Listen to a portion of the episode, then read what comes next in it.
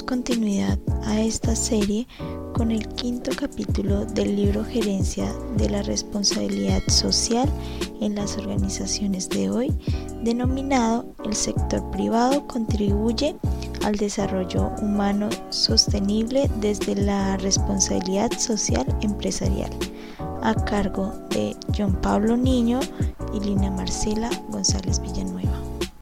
Si aún no has escuchado los podcasts de los capítulos anteriores, te invitamos a que lo hagas para una mejor comprensión. Asimismo, no te pierdas el siguiente episodio y muchas gracias por estar acá. Esperamos que la información compartida sea útil tanto para empresarios como para aquellos que desean aprender sobre el mundo empresarial.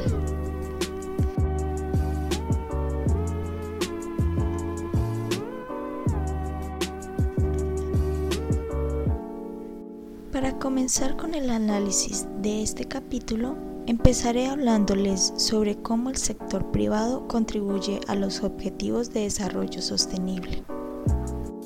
Invertir en educación como elemento integrado transforma la economía para crear empleo y lograr un crecimiento inclusivo, alcanzar la igualdad de género en el empleo y la integración de los puestos directivos, producir de manera menos agresiva con el medio ambiente y promover el consumo responsable. La experiencia en el ámbito del desarrollo sostenible nos ha demostrado que las empresas privadas son imprescindibles para avanzar en este campo. No se puede dejar al margen a las entidades que emplean a millones de ciudadanos que lideran la innovación, que gestionan gran parte de los recursos naturales y que em, movilizan los flujos económicos nacionales e internacionales. El rol del sector privado ha cambiado de un aliado financiero tradicional a uno más em, activo al involucrar a, los, em, a las comunidades, los gobiernos y demás actores para promover el desarrollo sostenible. Las compañías miden y reportan su impacto por distintas eh, razones, sin embargo todos buscan eh, recolectar información eh, que les ayuda a tomar decisiones informadas sobre su estrategia y operaciones. Del mismo modo, la divulgación de información de sostenibilidad ayuda a las partes interesadas de dichas compañías a tomar decisiones informadas. Al fin y al cabo, eh, la transparencia trae mejoras de desempeño de la sostenibilidad en general y en la actualidad los negocios han avanzado de manera significativa no solo mediante la adopción de estrategias de sostenibilidad, sino también mediante la implementación del reporte de sostenibilidad para medir y comunicar sus impactos económicos, ambientales y sociales. Existen diversas formas de involucramiento del sector privado al desarrollo humano en cuanto a esto, la actividad empresarial, la inversión y la innovación privadas son las grandes motores de la productividad, el crecimiento económico inclusivo y la creación de empleo. Reconocemos la diversidad del sector privado que incluye tanto a las microempresas como a las cooperativas y las multinacionales. Se exhorta a todas las empresas a que eh, aprovechen su creatividad e innovación para resolver los problemas eh, relacionados con el desarrollo sostenible, para así fomentar un sector empresarial dinámico y eficiente, protegiendo al mismo tiempo los derechos laborales y los requisitos sanitarios y ambientales de mm, conformidad con las normas y los acuerdos internacionales pertinentes y otras iniciativas que se estén llevando a cabo en esta esfera.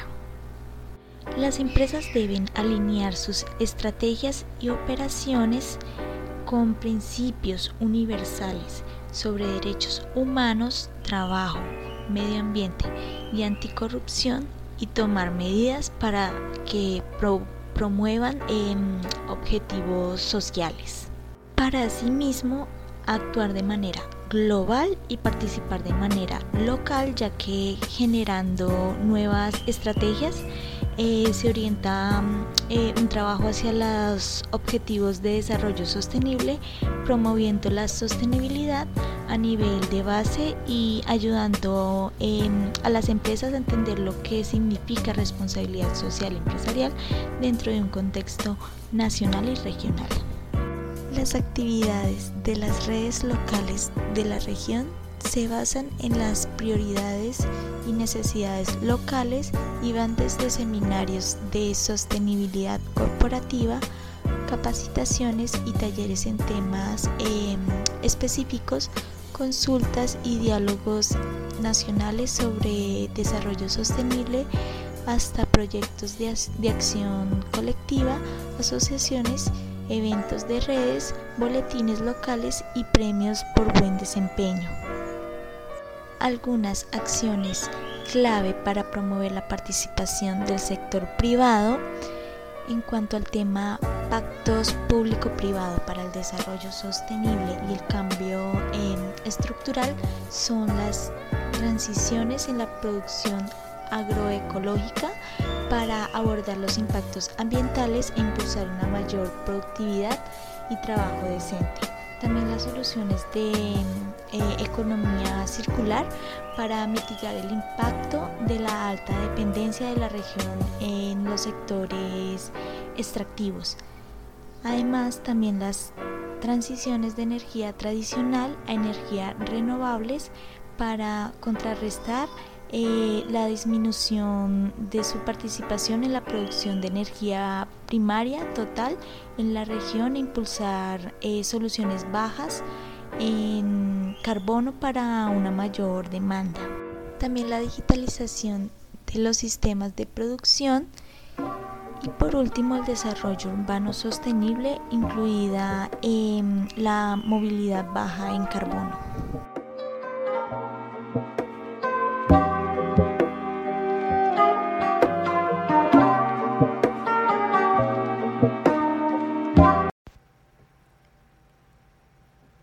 Día para todos, mi nombre es John Niño y continuaré con la exposición del segundo capítulo de este libro tan importante e iniciaré hablando sobre la triple cuenta de resultado, la cual es una herramienta que utilizan las organizaciones para medir los impactos sociales, ambientales y económicos que la empresa genera en su entorno de operaciones.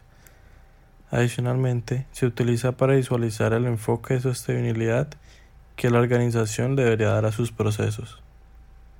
Este enfoque contiene algunos principios muy importantes y uno de ellos son la sinergia, en el sentido de que las tres dimensiones deben planearse y evaluarse en conjunto. Antes de continuar recordaremos que las tres dimensiones son la dimensión social, la dimensión económica y por último la dimensión ambiental. Continuamos con el segundo principio que es el equilibrio, donde se señala que las ganancias de una empresa deben ser coherentes. ¿Con qué? Con el impacto que han causado en la sociedad. Pasamos al tercer principio que nos habla sobre la generación coordinadas de resultados en las tres dimensiones. El cuarto principio hace referencia a la medición y planeación.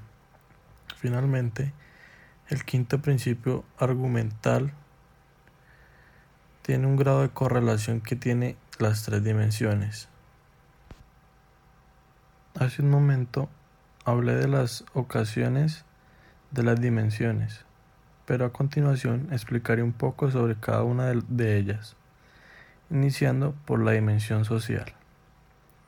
Esta dimensión es la encargada de monitorear el impacto de las actividades y los procesos en ciertos grupos sociales. Las organizaciones tienen la libertad de elegir las razones por las cuales deciden aplicar la responsabilidad social empresarial. Asimismo, se menciona en tres vértices, primero la corriente ético-moral, segundo el enfoque económico empresarial y por último encontramos el social filantrópico. En primer lugar, tenemos el enfoque ético-moral donde el libro nos menciona que la ética desde los filósofos griegos ha sufrido procesos de transformación de la ética personal. Se pasó a la ética social, posteriormente a la ética como una idea global. La ética personal se encuentra en la distinción del bien y el mal, mientras la ética social se mueven argumentos de justicia e injusticia y se enriquecen luego con la sostenibilidad o insostenibilidad del planeta.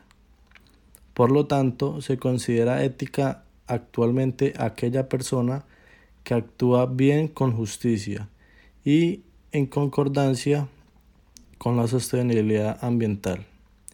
En cuanto a la moral, existen diversas perspectivas de acuerdo a las interpretaciones de tiempo y lugar donde la honradez y la veracidad son las virtudes morales de mayor consideración en la actualidad. La ética y la moral están ligadas pero no se deben considerar sustitutivos. La ética sobrepasa las normas como acto libre. La moral preserva y los preceptos legales de la sociedad. La moral pretende orientar la acción individual o social y la ética pretende ayudar en el proceso de toma de decisiones que el enfoque social filantrópico inicia compartiendo la idea de que una empresa puede cumplir estrictamente con la ley y no necesariamente significa que actúe con, con responsabilidad. Este enfoque no se trata de que las empresas resuelvan los problemas de la comunidad o a reemplazar la obligatoriedad de acción del Estado en los aspectos de salud, educación, pobreza y medio ambiente, sino que con su gestión contribuyan a una gran medida al mejoramiento de estos indicadores de desarrollo tanto o de igual manera como la sociedad ha contribuido con ello y sus resultados. Por último, encontramos el último enfoque denominado económico empresarial.